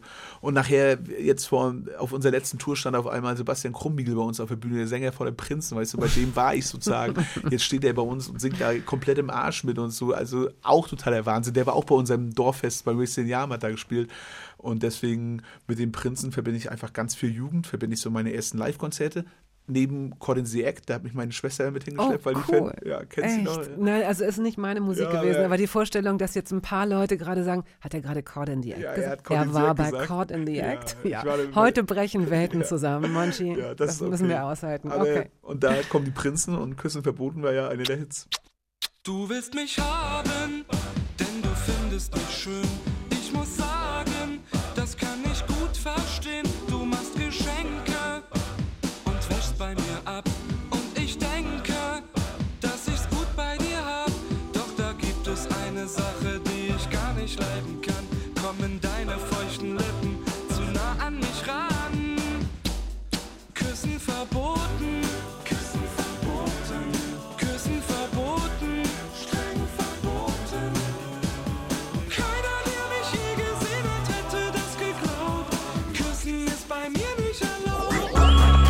Radio 1. Hörbar Brust. Zu Gast ist heute Monchi oder auch Jan Gorko, der Sänger von Feine Sahne Fischfilet. Er hat ein Buch geschrieben, ähm, auf das wir gleich nochmal zu sprechen kommen. Es heißt Niemals satt über den Hunger aufs Leben und 182 Kilo auf der Waage. Erschienen bei Kiwi oder erscheint bei Kiwi. Wenn Sie es als Radiosendung hören, erscheint es morgen am 7. April. Wenn Sie es als Podcast hören, ist es schon draußen. 320 Seiten kostet 18 Euro. Ähm, wir haben eben gerade über, ähm, über dieses Fußballding gesprochen. Ne? Und du hast gesagt, es klingt jetzt so affig, aber ich kann heutzutage sagen, dass ich mir meine Freunde nicht mehr nach dem Fußballclub aussuche. Ich finde ja, das andere klingt affig. Für mich ähm, und wie für viele andere Leute auch, deswegen würde ich es mir gerne mal von dir erklären lassen. Und ich versuche diese Frage wirklich wertneutral zu stellen. Es wird mir nicht ganz gelingen, aber tu mal, tu mal so, als ob ich es, als wenn es mir gelänge, ja. Dieses ähm, zu 90 Prozent männliche mit dem Mob durch die Straßen ziehen in einer fremden Stadt, grölen, schreien, möglicherweise auch Sachen beschädigen, zerstören. Was, was ist der Punkt daran? Was ist so geil daran? Was ist es? Es, äh, wer das mal mitgemacht hat, der weiß die Antwort. Das Gefühl ist natürlich, was, äh, wenn du halt unterwegs bist, das hat ja nicht nur was mit Fußball zu tun. Das ist halt immer, die Leute stehen doch auf Macht, die Leute stehen halt auf Durchziehen sozusagen, äh, auch aus dem Alltag ausbrechen und auf Gemeinschaftsgefühl. Und wenn du halt irgendwo unterwegs bist, das fängt ja, muss ja nicht mal viel nur der Mob sein, sondern das reicht ja schon, wenn ich mit zehn Leuten einen geilen Saufabend habe und mit den Armen liege, ist halt für mich geiler, als wenn ich von dem Gefühl her, oder oft geiler, nicht immer, aber oft geiler, als wenn ich jetzt äh, am Wein nippe und Verstehe ich. Das, Ne, das sozusagen. kann ich sogar noch nachvollziehen. Aber diese, wo kommt diese Aggressivität her? Also was ist es? Ähm, weil das ist ja nicht so, dass eine Gruppe die andere überfällt oder so, ja, sondern es ist im Grunde, es ist Konsens. Man weiß es irgendwie. Das ist wie so äh, ähm, Rüden, von denen man weiß, die werden sich beißen. Jetzt werden Sie, ihr werdet euch an dieser Straßenkreuzung treffen. Ihr trefft euch, um euch gegenseitig aufs Maul zu hauen, es krachen zu lassen, zu saufen. Ich, ich, ich merke, dass ich es nicht neutral sage. Ich muss Nee, alles gut, ist kein Problem. Sorry, Es muss ich- nicht neutral ich will sein. es- ich will Das es ja auch nachvollziehen Der können. Punkt ist ja, wie gesagt, äh, ich will jetzt ja auch nicht so tun, als wenn ich noch irgendwie ein Hohl bin oder so, weißt du, sozusagen, dann sagen irgendwelche richtigen Hols sagen, ja, ey, tut jetzt irgendwie so, bin ich einfach überhaupt nicht mehr, aber das Gefühl, das kann ich dir einfach äh, ganz klar benennen, es ist einfach geil. Das ist natürlich auch was von Erleben, sich spüren. Ja, also für mich ist so, äh, gab es eine Zeit auf jeden Fall, da war es einfach, war man heiß auf äh, äh, Randale, ja, und wenn man eine Randale mitgemacht hat, äh, was das für einen, was das für eine für einen Sog hat, ja. Das Adrenalin, ja, das, was das äh, für einen Sog hat, was das für ein Adrenalin genau, also sozusagen so die Stirn schwitzt und jetzt, jetzt geht's los, ja. Das äh, hat äh, auf jeden Fall auch einen krassen Suchtfaktor, ja. Ähm, das ist vielleicht wenn für Leute so, wie wenn sie sagen, ich, sie können nicht verstehen, dass ich sage, ich kann nicht vorne eine Noisette essen, sozusagen, oder bin danach süchtig. Ja, mir geht es eher darum, dass ich versuche, und das ist als Frau fühle ich, ich kann es jetzt nur für mich sagen und ich möchte jetzt nicht, dass tausend Leute das Für dich. fürchte. Ich für mich ähm, stelle mir nicht erst, aber auch seit die Weltsituation die ist, die sie ist und seit ich sehe, in was, also was auch, was, was, ähm, äh, welche, welche Länder von welchen Männern dann regiert werden. Also was das Faszinosum ist, das Faszinierende an diesem Testosteron-Ding, an dieser Aggressivität. Ich kann es nicht nachvollziehen. Ich versuche, mich hineinzuversetzen, aber wenn du als Frau das einen Mann fragst, wirkt es automatisch anklagend. Ich habe nur das Gefühl, wenn ich mir diese ganzen Konflikte anschaue, sowohl der Planer als auch der Ausführer, die sind zu 98, aber fast zu 100 Prozent männlich. Was, Ganz wo, also ganz, Entschuldigung. ja, nee, aber wa- warum, äh, hilf mir mal, nimm mir das mal ab. Was, was ist das mit dieser Aggressivität, dieser, diesem Machtding? Ja, keine Ahnung, vielleicht äh, liegt das am Testosteron oder so, dafür bin ich zu wenig. Frauen haben auch Testosteron. Ja? Ich habe, okay, aber Männer mehr. Ja, ich weiß es nicht, ich bin ja. kein Wissenschaftler, Ja. das kann ich nicht sagen. Ich kann einfach sagen, es geht ja auch nicht immer um Logik. Weißt du, die Logi Leute wollen immer sozusagen auch so eine Logik und dass alles vielleicht auch so schlau ist oder so sich erklären lässt. Äh, äh, na klar, ist es nicht das Allerschlauste, wenn äh, Leute sich gegenseitig aufs Maul hauen oder äh, Leuchtspuren sozusagen aufeinander ballern oder wenn es knallt. Aber dieser Wahnsinn ist trotzdem sozusagen auch einfach manchmal auch einfach geil. Äh, so dumm, aber geil. Ich glaube nicht, dass irgendwer äh, mir erzählt, den ich kenne, der sagt, ja, das ist das Schlauste.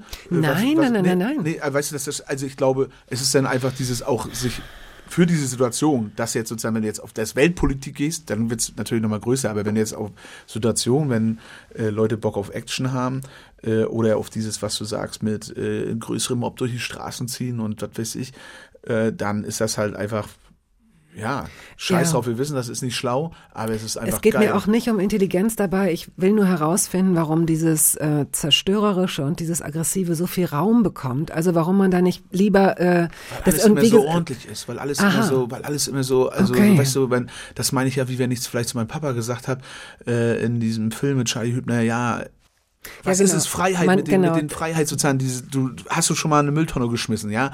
Und er sagt nee und mein Papa sagt immer mm, und er kämpft und ich sag, hast du sie geschmissen und das ist ein Gefühl von Freiheit und äh, das ist ein Gefühl von Freiheit. Für mich ist das alles so krass immer geordnet und alles immer so lieb und nett nach außen und alle sind auch immer so äh, so korrekt und so am besten sozusagen jede Befindlichkeit wird abgedeckt. Das äh, hat aber für mich nichts mit den Menschen zu tun das ist vielleicht noch viel ehrlicher, das ist vielleicht auch viel authentischer, ähm, wenn Leute auch mal abdrehen so. Und warum sind das in der Regel Männer? Ja, keine Ahnung, weil äh, Männer eher Schweine sind, weil eure Männer eher dümmer sind, weiß ich nicht, oder Männer eher. Ich habe da jetzt keine, hab da jetzt nicht die äh, krasse Erklärung. Ne? Ich wüsste Vielleicht, das weil- gerne. Ich wüsste das gerne, ohne neue Fronten aufzumachen. ich Nee, würde ich so mein- gerne daraus lernen, aus der Situation. Ähm, und, und das Also, es ist natürlich ein verlockendes Gefühl einfach. Also, du bist der Stärkste, du bist der Geilste. Ja, wenn du halt sozusagen dich vielleicht mit irgendwelchen Leuten äh, in eine Schnauze haust und gewonnen hast, dann zeig mir einen, der sagt, es ist ein scheiß Gefühl, ja. Was ist, wenn, also was ist immer, wenn irgendwo Streit ist oder so? Oder wenn, wenn ich jetzt mit irgendwelchen Freunden Streit habe, sag ich mal. Das Beste ist, das Geilste, was passieren kann, ist, dass es mit anderen Leuten knallt. Weil dann halten wir wieder zusammen. Dann sind wir, Oh, dann, dann, dann sind sie sozusagen Ja, stark. ja. Dann sind wir wie Brüder, ja. Also ich glaube, dieses Gemeinschaftsgefühl und dieses, was aber auch vielleicht in dieser Gesellschaft immer weiter sozusagen auch weniger Leute haben, so, da gibt's noch Leute, wir halten zusammen und wenn wir uns aufs Maul hauen. Ich weiß, wie dumm sich das anhört und ich weiß auch, ich habe einige Momente in meinem Leben erleben dürfen, wo äh, wenn die Leute, die am meisten davon reden und Solidarität und äh, wir stehen zusammen, wir fallen zusammen und so, das ist mega verlockend, ja, sozusagen vor allen Dingen natürlich als jüngerer Mensch und äh, das hat eine krasse Anziehungskraft, ja. Ich hätte auch gut ein Fascho werden können, weil das sind natürlich auch teilweise gleiche Mechanismen, die da funktionieren und äh, aber durfte auch lernen, dass die Leute, die sowas am meisten propagieren, teilweise manchmal dann, naja, wir stehen zusammen, wir fallen zusammen, wenn man dann fällt, dann sind dann doch relativ viele Leute weg, ja. Ich beschreibe das in dem Buch, dass ähm, da habe ich ja dran geglaubt, auch punktuell immer, ne? Jetzt äh, werde ich älter und guck auch nüchterner auf Sachen drauf oder lach mich vielleicht auch selber aus, wie ich so äh, den Pathos wirklich glauben konnte, von mir selber auch, ja. was war denn dein eigener das- Pathos? es war ganz oft bei mir immer alles schwarz-weiß und es war auch einfach der Pathos. Äh, man hält, es gibt einfach, glaube ich, Leute, mit denen hat mich eigentlich nichts verbunden, sozusagen, außer ja, dann vielleicht so dieses Einigende mit in so krassen Situationen hält man denn zusammen. Aber nüchtern hast du vielleicht gar nicht mal drüber gequatscht.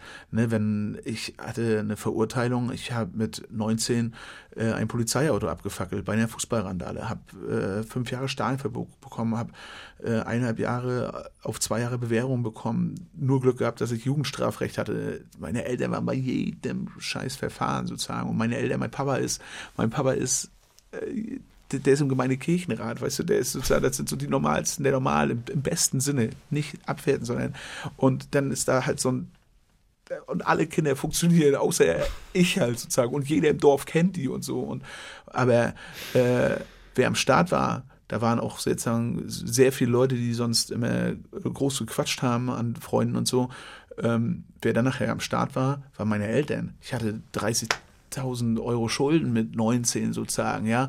Und äh, ähm, meine Eltern haben, das ist bitter, das so zu sagen und das nachher auch irgendwann dann zu checken und das machst du nicht in dem Moment, weil du musst es ja weiter wegschieben, weil die Erkenntnis ist ja natürlich auch hart, aber meine Eltern waren da am Start, ja.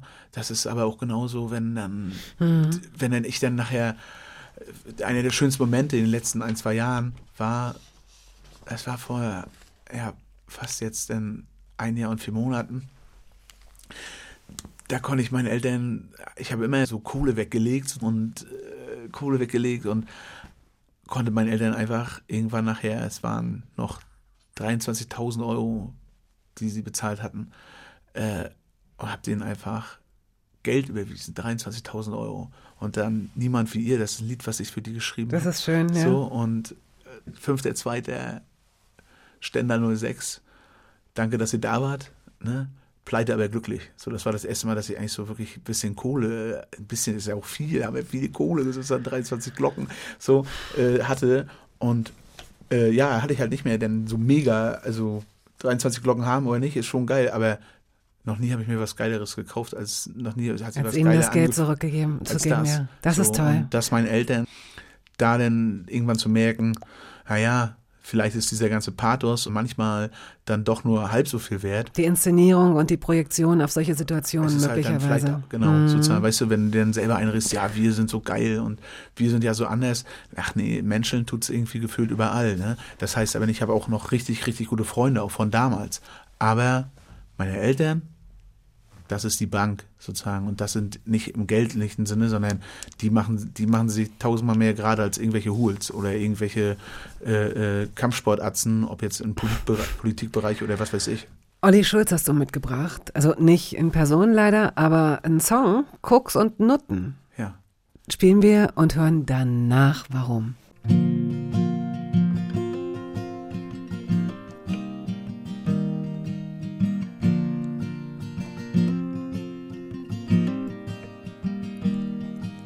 Er gab sich wirklich Mühe, in diesem Business zu bestehen. Man sah ihn oft mit den wichtigen Leuten auf die richtigen Partys gehen. Er hatte schöne, traurige Augen, das machte viele Mädchen schwach. Er war Sänger in dieser Band, von der jeder gerade sprach. Dann lernte er sie kennen, nach einer fulminanten Show eine Malerin mit roten Haaren. Sie verliebten sich so, dass es schon weh tat, wenn man nur hinsah, weil sie sich schlugen oder küssten. Das war der Anfang vom Ende der Unschuld, das konnte er nicht wissen. Doch dann kam das Koks, dann kam die Nutten. So, Monchi ist hier von Feine Sahne, Fischfilet. Warum äh, Olli Schulz, Koks und Nutten? Äh, ich finde das einfach ein hammergeiles Lied. Ja. So einfach, weil es so ehrlich ist. So. Oder auch ums einfach Scheitern geht. Und ich mich da einfach sehr reinfühlen kann. Und äh, in dem Lied geht es einfach um einen Typen, der einfach völlig abkackt, sich wie ein Haufen Scheiße benimmt. Und äh, ja, das ist einfach ein Lied sozusagen, die Zeilen. Ich finde da jede Zeile drin fett. Und ich habe mir, also wie gesagt, ich habe ja schon einmal gesagt, so ein Album von uns hieß Scheitern und Verstehen. Ne? Und äh, das ist eigentlich so das, was für mich feine Sahne irgendwie ausmacht. So nicht irgendwie so dieses Schauspielen wie ja, wir sind jetzt irgendwie Nazis und deswegen sind wir die Guten. Nee, nee, nee, ich gehöre eher zu den Schlechten. So, Ich versuche. Was ist das? das? Das das würde mich jetzt wirklich an dir interessieren, dass du, äh, weil ich dich so gar nicht kenne, traue ich mich das überhaupt zu fragen. Du bist jemand, der ähm, meiner Meinung nach einen ziemlich klaren moralischen Kompass hat. Das äh, soll nichts Negatives sein, sondern eher, ich habe das Gefühl, du weißt, was fair ist und äh, Vielleicht weißt du es noch nicht immer oder vielleicht weißt du es auch schon immer, aber es war dir auch mal an Wochenenden egal, wo du betrunken warst, weil du sehr viel getrunken hast und weil du gespielt hast und weil du dieses, was du gerade auch beschrieben hast mit, mit der Gruppe und einfach dann auch mal bewusst nicht nachdenken, sondern einfach losmarschieren, einfach fühlen, einfach irgendwas machen. Aber du bist extrem streng mit dir. du äh, bezeichnest dich dann doch als Idioten und als Arsch ich das- zwischendurch und so weiter. Weil ich das verachte. Weil du was verachtest. Ja, weil ich das verachte, dass sozusagen ich ganz oft das Gefühl habe, alle wollen nur noch zu den Guten gehören. Und alle tun dann dauernd so, als wenn sie äh, äh, ja nicht schon gescheitert sind. Mich, holt, so, mich holen solche Leute überhaupt nicht ab. Mich holt so ein Text wie Koks und Nutten ab, weil ich so denke, ja, mich holen auch keine Leute ab, die mich holen keine Arschlöcher ab, die Überzeugungsarschlöcher sind. Ja, und die sagen, ich will, will jetzt immer Arschloch sein. Aber Leute, die einfach schon richtig scheiße waren oder auch so und dann vielleicht auch mal drüber nachdenken, wo ich das Gefühl habe, da, da gibt's was zu erzählen, sozusagen. Da gibt's ein Scheitern, aber auch ein Verstehen. Das ist was, was ich sehr mag. Ich mag es, ich habe einfach so das Gefühl, dass immer so ganz oft dann auf einmal, ja, das ist alles dann immer so Mode. Das ist, ich fühle das halt überhaupt nicht, wenn auf einmal sich dann Leute irgendwie jetzt, jetzt machen sich am besten, weiß nicht, äh, gefühlt Ukraine fahren ins Gesicht, denn zwei Wochen vorher haben sich vielleicht äh, äh, Fridays for Future äh, Gesichter gemalt. Das heißt nicht, ich finde es natürlich total richtig, sozusagen die Leute da in der Ukraine zu unterstützen. Und ich habe auch keine Ahnung vom Klima, aber das äh, äh, das ist alles immer so unecht ist für mich ganz ganz viel sozusagen. Weißt du, auf einmal sind alle äh, gegen Klimawandel, nicht alle, gibt natürlich auch noch die totalen Vollidioten, die das leugnen oder so, aber so ganz viel, alle sind äh, Antirassisten gegen Nazis, ne, sind Feministen, sind gegen äh, Klimawandel und so. Und ich denke immer nur so, oh Gott, das erschlägt mich, das kann ich, ich, ich will erst mal auf mich schauen, wie oft bin ich scheiße sozusagen, ja, und auch wie oft vielleicht auch, wo ich es noch gar nicht gesehen habe und das vielleicht auch dann erst er, Okay, er, aber das ist, das ist, das ist sicherlich sehr löblich, aber ähm, kippt das nicht auch manchmal in so eine Koketterie? Weil letztendlich bist du jemand, der ja wirklich, habe ich zumindest das Gefühl, versucht, das Richtige und das Gute zu tun. Und das sage ich ohne Pathos und ohne Kitsch. Und wenn du jetzt gerade ähm, zum Beispiel von dieser, von deiner Unterstützung, was bestimmte soziale Projekte angeht, oder dass du dich wirklich auch stark machst äh, gegen, gegen rechts, gegen Faschos, das sind alles so Sachen, die heftest du dir nicht ans Revers, aber die sind ja da. Aber es ist ja auch komisch, wenn du dich jetzt umgekehrt so klein und so schlecht machst, oder? Nee, ich mag mich. Ich mag mich sehr. Mit all meinen Fehlern. Dann habe ich das falsch rübergebracht. Ich mag mich sehr. Und auch wenn ich mich oft jetzt scheiße finde. Aber in erster Linie ist da eine Selbstliebe. So, weil ich es auch toll finde, wie ich sehe, wie ich mich oft verändern kann, Mhm, sozusagen. Und so, und ne, es gibt einen Satz in dem Buch, ich werde ihn mir, denke ich, irgendwie tätowieren lassen. Äh, irgendwie sowas, wenn ich mich nicht mehr verändern würde, dann wäre ich nicht mehr der gleiche. So. Und das ist etwas, was ich einfach total fühle und was ich an mir mag. So, aber genau, ich habe einfach für mich, glaube ich, mit der Zeit gemerkt, dass dadurch natürlich auch ganz oft so Erwartungshaltungen mit einhergehen. Weißt du, also wenn du dann so, ja, du bist, die Feine Sahne ist irgendwie die politische Band und so ein Kram. Das war vor fünf, sechs Jahren, haben uns noch alle ausgelacht, weil so für die Leute gab es gar keine Faschos. Da haben die gedacht, was wollen die Freaks denn sozusagen, ja. Äh, denn auf einmal merken alle, scheiße, gibt ja doch noch. Und die merken den Rechtsruck und der kommt vielleicht auch ein bisschen näher und jetzt kommt er auch mal ein bisschen, fühlen sie ihn sozusagen, ja. Äh, vor ein paar Jahren haben alle noch, ist ein Ei aus der Hose gefallen, wenn sozusagen die AfD in den Landtag gezogen sind. Jetzt freuen sich schon Leute, wenn die nicht mehr die stärkste Partei ist, ja. So. Und auf einmal sind alle so hochpolitisch sozusagen. Alles gut und schön und es ist besser, als wenn Leute nichts machen. Aber ich, ich darf nie das Gefühl haben, ist wie mit dem Abnehmen, dass ich was mache für andere. Und ich darf nie das Gefühl haben, dass ich was mache, weil es irgendwie in ist. Ja, sondern ich will, dass ich es selber von mir sagen kann, dass ich, dass es von mir kommt, sozusagen. Ich will nicht abnehmen für irgendwen anderes. Und ich will auf keinen Fall äh, äh, irgendwie jetzt so tun, als ob ich jetzt äh, äh, nicht auch ein schon oft genug Scheiße war, sozusagen. Da, vielleicht ist es auch schon so gleich so eine Abwehrhaltung im Sinne von, schreibe ich in dem Buch, ich, ich scheiße auf meine Vorbildfunktion, habe ich da geschrieben. Ne? Das habe ich immer gedacht. Dann kann man ja auch sagen, dann ist ja alles gut. Weil ich immer gesagt habe, ja, ist mir doch scheißegal, so- sollen die Leute, was sie von mir denken, was sie wollen. Aber das ist ja ein ständiger Prozess oder auch ein ständiger Kampf. Und ich kann die Frage gut verstehen. Und du hast punktuell da bestimmt auch mit Recht. So, ja. Ähm, weil dann kann ich vielleicht auch eher überraschen, wenn ich mich kleiner mache. Keine Ahnung. Aber ja, dieser Kampf mit mir sozusagen, mit dieses, wenn, da gibt's gibt's Leute, die tätowieren sich mein Gesicht au- au- auf ihr Bein und äh, solche Sachen. Und wenn ich das sehe, dann macht mir, ich kann mit Hass besser umgehen als mit Liebe. Ja, ich kann besser damit umgehen. Warte, warte, warte, was ist das denn? Warum?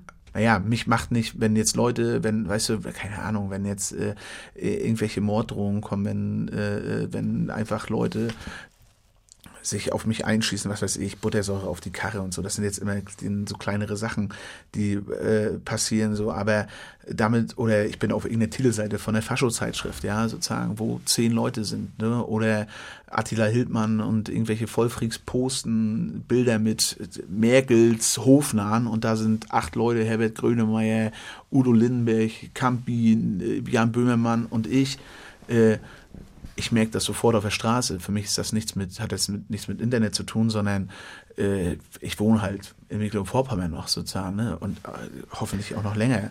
Ich meine nur, damit kann ich, das macht dann schon punktuell Angst und ich kann damit umgehen, aber wenn jemand so dich so über- glorifiziert, überhöht, ja, okay, überhöht, verstehe, ja, ja. Mich sozusagen so, Ja, ja, dann, okay. dann habe ich, Mhm. dann, da kann ich ja Mhm. nur enttäuschen sozusagen. Wenn jemand sagt, ich bin das letzte Schwein und der letzte Arsch, dann kann ich ja wie sagen, da kann, da kann ich ja noch ein bisschen glänzen. Weißt du, da gibt es ja noch so einen kleinen Glanzpunkt. Wenn aber jemand sich mein, ja, ja, ich mein Gesicht schon, aufs, das ist- wenn sich ja, jemand ja. sich mein Gesicht Ja. aufs Ding macht, da denke ich nur so, scheiße, ich werde dich enttäuschen. Und es tut mir leid, weil du bist bestimmt kein schlechter Mensch. Alles, was du denken So, ne? solltest, wäre, ey, Alter, was ist los mit dir? Du kannst dir doch nicht einfach mein Gesicht Genau, aufdenken. Das natürlich, ist, da, mehr natürlich. solltest du gar nicht denken darüber. Du solltest nicht denken, ich kann dich nur enttäuschen. Das glaube ich nämlich nicht. Und es ist auch, also dann, dann wäre es auch nicht dein Problem. Dann wäre es das Problem eines Menschen, der dich wirklich glorifiziert. Also wie soll man denn, also ich bitte dich auf dem Knie eines Menschen. ähm, die Hinterland-Gang hast du mitgebracht. Vorpommern bleibt Kampfsport.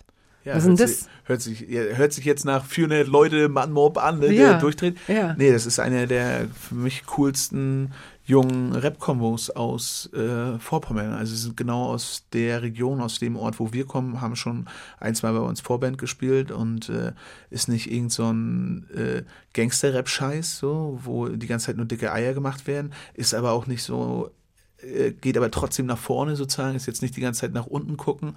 Ist, äh, ich schreibe das einmal im Buch, was sagt das über mich aus, dass ich die Mucke von 22-jährigen Vorpommern am meisten fühle, mehr fühle als von, weiß ich nicht, irgendwelchen 40-jährigen Berlinern oder so.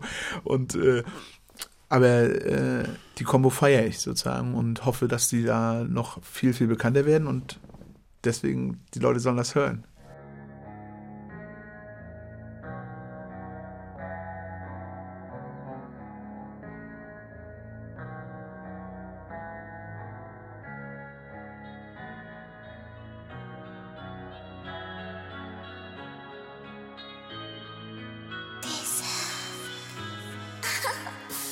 Zwischen geplatzten Träumen und Größenwahn. Wir machen laut heute, bis uns jeder hören kann. Fick dein Yogakurs, Vorpommern bleibt Kampfsport. Faschus an der Tanke, doch unsere Gang ist die Antwort. Du bist jetzt laut und hast die Jungs mitgebracht. Doch gestern hab ich dich gesehen, du hast dein Hörbar at radio1.de lautet unsere E-Mail-Adresse. Mein Gast heute Jan Gorko von Feine Sahne Fischfilet. Äh, Und als Anfängerin, die sich vorher noch nicht so viel mit dieser Band beschäftigt hat, ist natürlich der Gedanke daran, wie ist dieser Name zustande gekommen. Und der Legende nach heißt es ja FSF, äh, heißt aber nicht das, was es heißt, sondern ihr habt ein anderes Kürzel, aber habt noch niemandem gesagt, was dieses FSF wirklich heißt. Richtig? Du hast bei Wikipedia recherchiert. Nee, also, da, also ein bisschen mehr musst du mir schon zutrauen, aber, Nee, aber es, äh, es ist einfach Wir so, müssen ja. uns, ich habe jetzt, ich merke durch die Interviews, mir wurde die Frage schon einmal gestellt und ich muss mir irgendwas einfallen lassen, um so eine Story, irgend so eine Ich, hab mir, ich, ich kann dir sagen, was du, ähm, und zwar habe ich mir gedacht, aha, ich verstehe. Ihr habt ja auch äh, recht regelmäßig Stress gehabt mit, mit öffentlichen Behörden, mit dem ähm, Verfassungsschutz und so weiter. Da habe ich so gedacht, dass ihr auch wahrscheinlich im, auf dem Index gestanden habt, wegen Volksverhetzung oder sonst irgendwas.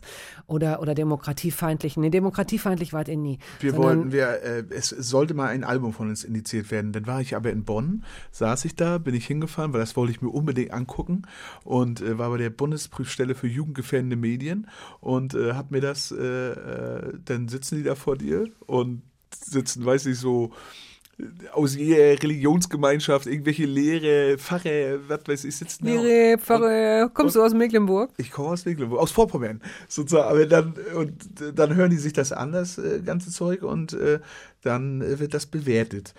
So, und äh, das sollte mal initiiert werden wegen ein Lied von uns.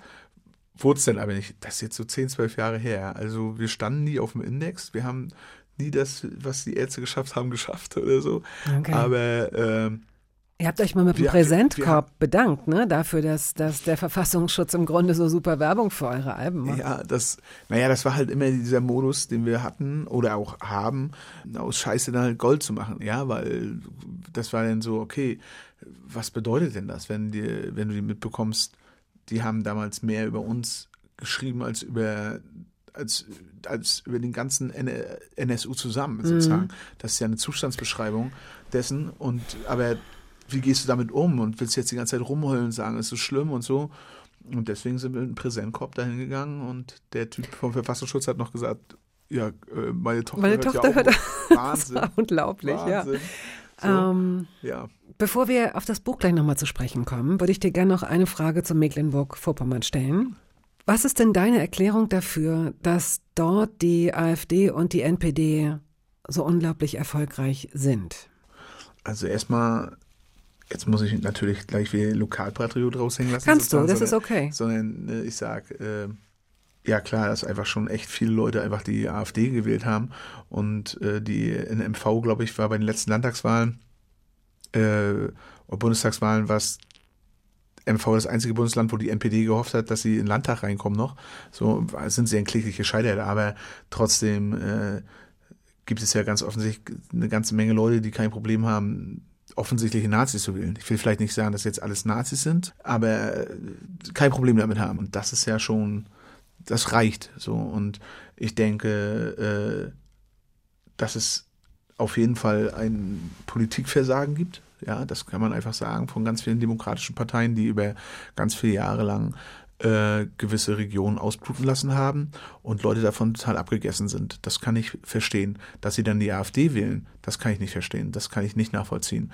Aber dass Leute sich äh, äh, ja aus unterschiedlichsten Gründen einfach nur noch das Gefühl haben, Leute kommen vielleicht einmal im Vierjahrestakt, kommen Leute da zu dir vor Ort, hängen ein paar Plakate auf und dann war's das.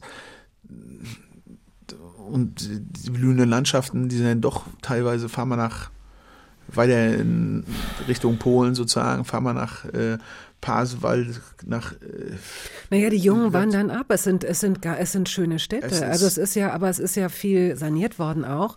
Es, Es ist, ja mega nicht, schön, es ist deswegen- nicht grau, nein, nein, es ist ich nicht werd- hässlich. Es, Es ist deswegen, schön. ich werde nicht, ich liebe es in Mecklenburg-Vorpommern zu leben und ich liebe auch da die Leute und ich liebe es, ich werd, aber ich mache auch keinen Imagefilm, ja. Genauso werde ich nicht äh, äh, sagen, dass irgendwie alles scheiße ist.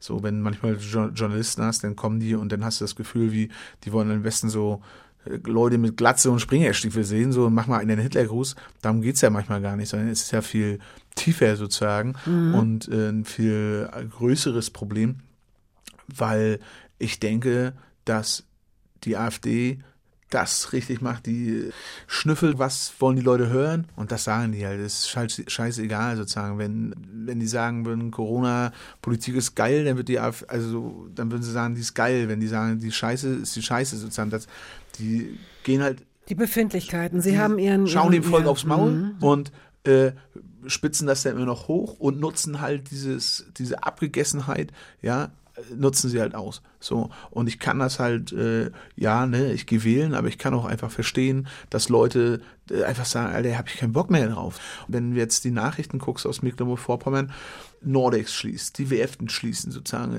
jetzt auch noch mit der die, mit die größten Arbeitgeber, ja.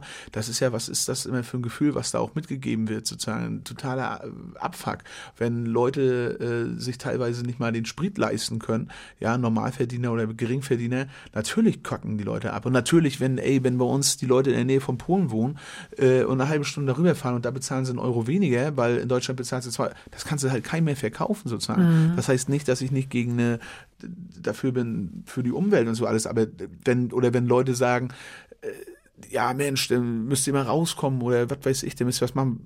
Es gibt Regionen, da fährt einmal am Wochenende ein Bus, wenn es noch gut läuft, ja. Natürlich sind die Leute abgefuckt sozusagen, wenn dann äh, da klafft es, ist klafft ja. es einfach zwischen Großstadt und äh, äh, Provinz klafft es einfach viel, viel zu krass. Und für uns ist aber das wieder sozusagen dieser Punkt eigentlich mit diesen nicht in nicht in den Weltschmerz verfallen sozusagen, ne, äh, ist ja dieses, dass wir dann zum Beispiel dieses Dorffest machen. Wollte ich gerade sagen, ihr Jahr. interagiert ja. So. Also ihr macht da ein Festival, ihr macht Konzerte, wenn ihr ein Record-Release habt, geht ihr nicht irgendwie in große Städte, ihr macht das in kleinen Städten. Also ihr macht tatsächlich. Und, und, und das ist ja auch was für ein selbst so total krass, weißt du, für mich ist das ja so, früher wollte ich immer weg und habe gesagt, alles scheiße und äh, boah, nur langweilig. Ey, wenn wir das jetzt machen, da sind so viele Leute aus Jam und aus der Region dabei, ja, und äh, die halt Bock haben. Und da sitze ich äh, vor ein paar Wochen bei der Gemeindevertretersitzung sozusagen und laber mit denen da sozusagen oder treffe mich äh, mit dem Bürgermeister und spreche mit den Ordnungsamtleiter sozusagen und den Leuten und da sind aber auch ganz viele Leute aus verschiedensten Vereinen, die mit am Start sind. Und erst im ersten Jahr haben die gedacht, das war kurz hier nach dem äh, äh, G20, als es ein bisschen in Hamburg gerumst hat, so, da, äh, da gescheppert hat, da, da haben die dann gedacht, oh Gott, das, Spiel, das spielen irgendwie so eine Segment, die ganze Stadt wird kaputt sein, sozusagen, das wird hier nicht stehen. Und alle haben da- mit da- aufgeräumt und, und nach, danach, dem ne? zweiten, Und haben nach, den, dem, ja, nach, dem, nach dem zweiten Jahr sind die Leute gekommen und haben gesagt, also waren so alle wie geil. Und jetzt sind einfach immer mehr Leute am Start. Ja. sozusagen, ne? Das Könntest du dir Tolles. vorstellen, in die, in die Politik zu gehen? Könntest du dir zum Nee. Beispiel. Nein. Nein, würde ich nicht machen wollen. Ich habe Freunde und habe da auch Respekt vor. Ja, Äh, wenn das Leute machen. Ich, eine sehr, sehr gute Freundin von mir ist Katharina König-Preuß, die sitzt im NSU-Untersuchungsausschuss ne, in Thüringen. Die wird auch so krass angegangen. Ich habe da, also gibt Lieder von einer Faschung-Band, äh, die singen darüber, wie sie sie ermorden wollen und sowas alles. Wir haben ein Lied für die gespielt, Angst frisst Seele auf heißt das, ne? Äh, Lied für, nur für sie und so. Und habe ich riesen Respekt vor. Und ich habe auch mehrere Freunde in Parteien, ja. So, äh, aber ich, ich passe da nicht rein. Ich würde das, das habe ich über mich gelernt. Da würde ich auf jeden Fall so krass Das System und, sprengen. Ja, sozusagen. Und auch, auch, auch auf dumme Art. Ja, weißt du, weil ich weiß ja, auf was ich mich einlasse. Und wenn du das machst, dann ist das natürlich der Preis der Anpassung sozusagen. Weil du musst dich nicht wundern, wenn du in eine Partei gehst, dass du dann halt natürlich auch sehr, sehr viele Kompromisse machen musst. Klar, ich gehe schon, ich ja. gehe schon Kompromisse Mhm. in mein Leben aus meiner Sicht. Ne? Aber wenn ich mir dann vorstellen würde, ich gehe da in eine Politik, dafür bin ich auch einfach manchmal zu assi. Oder es würde vielleicht auch einige Leute bestimmt geben, die mich da feiern, aber dieses, alles, was ich da mitbekomme mit diesen ganzen Parteien, äh, äh, Klüngel. das ist so, Ja. das würde mich nur abtören. Liam Gallagher hören wir jetzt Oh mit ja. Once. Oh ja. It was easier to have fun back when we had nothing, nothing much to manage. Back when we were damaged, sometimes the freedom we wanted feels so uncool. You just clean the pool and send the kids to school. Jan Gorko ist hier zu Gast, der Sänger von Feine Sahne Fischfilet. Ähm, ein Drittel weniger als noch vor zwei Jahren sitzt du hier. Also du hast 65 Kilo abgenommen. Du hast ein Buch darüber geschrieben, das Buch Niemals satt über den Hunger aufs Leben und 182 Kilo auf der Waage. Erschienen bei Kiepenheuer und Witsch. 320 Seiten, 18 Euro. Wir verlosen drei Exemplare. Wenn Sie wissen, wenn ihr wisst, wie die bislang letzte Tour von Feine Sahne Fischfilet hieß, 2019, dann schicken Sie uns die Lösung an hörbar.radio1.de. Bitte auch Ihre Adresse und Ihre Telefonnummer, damit wir Sie benachrichtigen können. Also wie hieß die letzte, bislang letzte Tour von Feine Sahne Fischfilet 2019? Und natürlich sind auch alle ein bisschen nervös, ähm, ob das jetzt gerade eine Pause ist, wann ihr weitermacht und so. Vielleicht äh, kannst du das ganz kurz beantworten. Weißt ja, du das schon? ab Sommer, Feine Sahne Fischfilet wird ab Sommer wieder mit den, äh, passt ja zu Campi, hat er ja schon gesagt, äh, paar Mal bei den Toten Hosen äh, Vorband spielen und wenn alles gut läuft, dann werden wir ein, denke ich, tolles Konzert noch spielen im Sommer. Ja. Das kann ich noch nicht verraten, Ja. aber darauf freue ich mich eigentlich mit am meisten. Äh, ja, so ein großes Überraschungsding und äh, ja, es geht voran. Wenn es die Pause nicht gegeben hätte, die ihr alle wolltet, also dieses Buch beginnt 2019. äh, am Ende, also dem, im Dezember 2019, ich glaube, es ist das Konzert in, in Bamberg, ne, das letzte Konzert vor 7000 Leuten. Man muss sich das auch immer wieder vergegenwärtigen. Ihr seid eine Band, die wirklich klein angefangen hat und die, äh, du hast es vorhin schon mal gesagt, Rock am Ring. Also ihr spielt in den großen Arenen. Ihr habt äh, in der in der Columbia Halle, glaube ich, die war hier in Berlin, die war fünf Monate vorher schon ausverkauft. Und Zitadelle, alles. Wir haben, wir haben vor ein paar Jahren haben wir in Städten gespielt, da haben wir vor 150 Leuten gespielt. Jetzt spielen wir da vor 8.000, 9.000 Leuten. Das ist natürlich total der Wahnsinn. Ihr wart für den MTV äh, Europe Music Award nominiert. Gut, also es gäbe noch über so vieles, äh, äh, könnten wir noch sprechen. Ähm, Hätte es diese Pause also nicht gegeben, hättest du dieses Buch möglicherweise nicht angefangen. Und wenn du mit diesem Buch nicht angefangen hättest, hättest du auch möglicherweise nicht angefangen, diesen Schritt zu machen, dich selbst, tja, was ist es jetzt, zu verändern, zu, es, dieses äh, Selbstoptimierung ist ja irgendwie immer so ein blödes Wort, das ist sehr unsympathisch, abzunehmen, gesünder zu werden, wie, wie nennst du es? Zu experimentieren? Ich nee, ich nenne es äh, wenn ich das mir nüchtern betrachte, hätte ich mir auch vorstellen können, dass ich halt draufgegangen wäre. Dass du draufgegangen wärst. Sozusagen, ja, also wenn jetzt sozusagen immer weiter, wenn ich mir jetzt vorstellen würde, noch zwei weitere Jahre so viel fressen, so viel, also ich jetzt sag, schreibe das ja in meinem Buch, ich staune, dass ich 30 geworden bin, wie ich gelebt habe, ja. Ich habe mir also alles, was es gibt und äh, mal reingehämmert sozusagen, ne? Äh, und gefressen, gefressen, gefressen. Gib mal so ein, gib mal so einen Beispieltag für 7500 Kalorien, den du mal ausgerechnet hast, von denen du glaubst, das war so in etwa die Norm. Ja, morgens drei, vier Käse-Schinkenbrötchen, schön mit, äh, schön schön Butter und Käse und Teewurst und Leberwurst und teilweise Teewurst und Leberwurst und dann äh, äh, natürlich ja erstmal auch Cola gleich am Morgen, dann vielleicht noch schön Eier sozusagen, dann ähm, mittags schön Sojanka als Vorspeise, dann Jägerschnitzel mit ähm, äh, äh, mit, mit Soße und Nudeln, denn nachmittags dazwischen natürlich aber auch mehr die ganze Zeit halt immer so Süßigkeiten fressen, sozusagen, einfach immer Süßigkeiten. Knoppe ist immer am Start, Duplo immer am Start, aber Duplo heißt auch immer dann die ganze Packung sozusagen zwischendurch. Eine Duplos-Packung dauert fünf Minuten so, mittelmäßig. Ähm, dann nachmittags, ja, vielleicht auch mal Kuchen, vielleicht auch mal schön Torte, zwei, drei Stücken abends, ja, Döner auf jeden Fall immer bei meinem Freund Bari, der ist äh, sozusagen in sein Dia-Bistro immer Döner äh, und danach dann abends vom Fernseher einfach fressen und dazwischen natürlich aber auch immer Softdrinks, ja. Und äh, was, was er saufen die Fische sozusagen, so blöd gesagt, ne? So dumm. Sozusagen immer Cola, immer den ganzen Scheiß. Und äh, das war schon eher normal. So. Und wenn ich, wenn du nach diesem Gefühl fragst, was alles gemacht hat, dann denke ich, war das bis zu einem gewissen Grad, kann man nicht sagen, das ist vielleicht wieder so ein Kokettieren oder so ein bisschen drüber, aber ich habe 182 Kilo gewogen.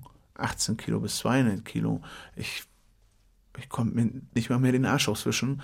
Und wenn ich mir jetzt vorstellen würde, ich hätte noch zwei Jahre weitergemacht, dann äh, ist es in erster Linie das Gefühl vielleicht von, das war punktuell überlebenswichtig. So und äh, das ist sehr, sehr schön, dass ich da scheinbar den Punkt noch gefunden mhm. habe. Ich habe ja dieses Ding, dass ich sage, da ist ein Freund von mir, der einen Herzinfarkt bekommen hat, der aber deutlich älter ist als ich. Und der war aber immer sozusagen in meinem Kopf der dickste neben mir. Nicht neben mir, sondern noch dicker als ich. Er war aber auch größer, ne? Er war ja. aber auch größer mhm. und ich habe dann nachher gemerkt, scheiße, ich habe also irgendwann war ich der fetteste von allen, weil ich habe gemerkt, sogar sein BMI ist besser als meiner. Und äh, das, glaube ich, wäre immer, immer döller geworden. Ich hätte nicht den Moment gefunden, mhm. äh, äh, da irgendwann mal die Ruhe zu finden und zu sagen, jetzt ziehe ich durch, schon gar nicht auf Tour. Wenn ich jetzt an Lesereise denke, ich freue mich auf die Lesereise wie Sau. Und ne, wir kommen da in Hammer viele Städte, nach Hannover und all Auch nach Berlin leider schon so, ausverkauft, so. ja. Ja. Kannst gerne langkommen, wenn du willst, aber, aber freue ich mich total auf die Lesereise. Ich freue mich auf die Konzerte mit den Hosen, aber es ist auch eine Angst. Es ist auch scheiße.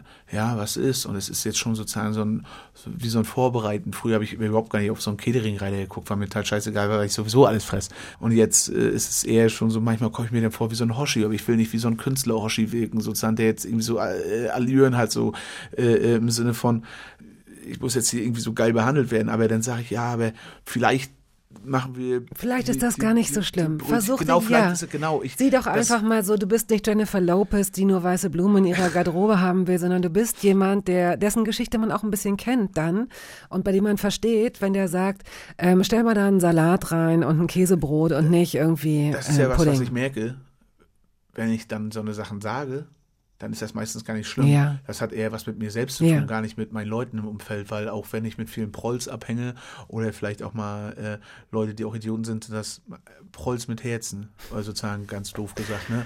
Äh, und das hat eher ganz viel mit mir zu tun, dass ich dann immer denke, ich will da nicht so. Es hat viel mit mir zu tun. Punkt. Es war mir wirklich ein Vergnügen. Danke, dass du das Buch geschrieben hast. Allein schon deswegen, weil ich dich sonst möglicherweise gar nicht kennengelernt hätte oder nicht so kennengelernt hätte. Und das sei jetzt auch noch mal am Ende dieser Sendung gesagt, am Ende dieses Gesprächs. Hier geht es nicht um Idealbild, hier geht es nicht um Bodyshaming, hier geht es nicht darum, dass Dicksein per se schlecht ist oder dass äh, wir hier irgendwelche äh, Regeln oder dass es um irgendeinen Body Mass Index geht und um dünn sein oder so, sondern ähm, und das kann, das ist in diesem Buch auch sehr, sehr gut nachzulesen, auf das ich nochmal hinweisen möchte. Es geht in deinem Fall ging es tatsächlich mit den 182 Kilo, ging es, wie du es eben gesagt hast, ums Überleben und es ging darum, du hast nichts zum Anziehen gefunden, du hast äh, Klobrillen zerbrochen, du hast dich äh, nicht auf Betten setzen wollen, du hattest mit deiner eigenen Körperhygiene Probleme und so weiter. Es hat dich in dem Maße eingeschränkt und unglücklich gemacht. Und ich glaube, ich hoffe, dass in diesem Gespräch, dass es darauf auch für Sie als Zuhörerinnen und Zuhörer hinausgelaufen ist und nicht auf eine Beurteilung eines Körpers, der möglicherweise nicht irgendwelchen Idealmaßen entspricht. Also ich danke dir sehr. Ja, danke schön. Und dieser Mann hier ist toll. Und wenn Sie sehen, dass seine Band irgendwo spielt, dann beeilen Sie sich, wenn Sie Karten haben wollen für äh, feine Sahne Fischfilet, denn die sind in der Regel innerhalb weniger Minuten ausverkauft. Also vielen Dank, lieber Jan. Und wir hören jetzt äh, auch auf mit einem Stück von euch. Zu Hause heißt das. Und das sagt alles. Zu Hause heißt, wenn dein Herz nicht mehr so schreit. Ich danke dir. Tschüss.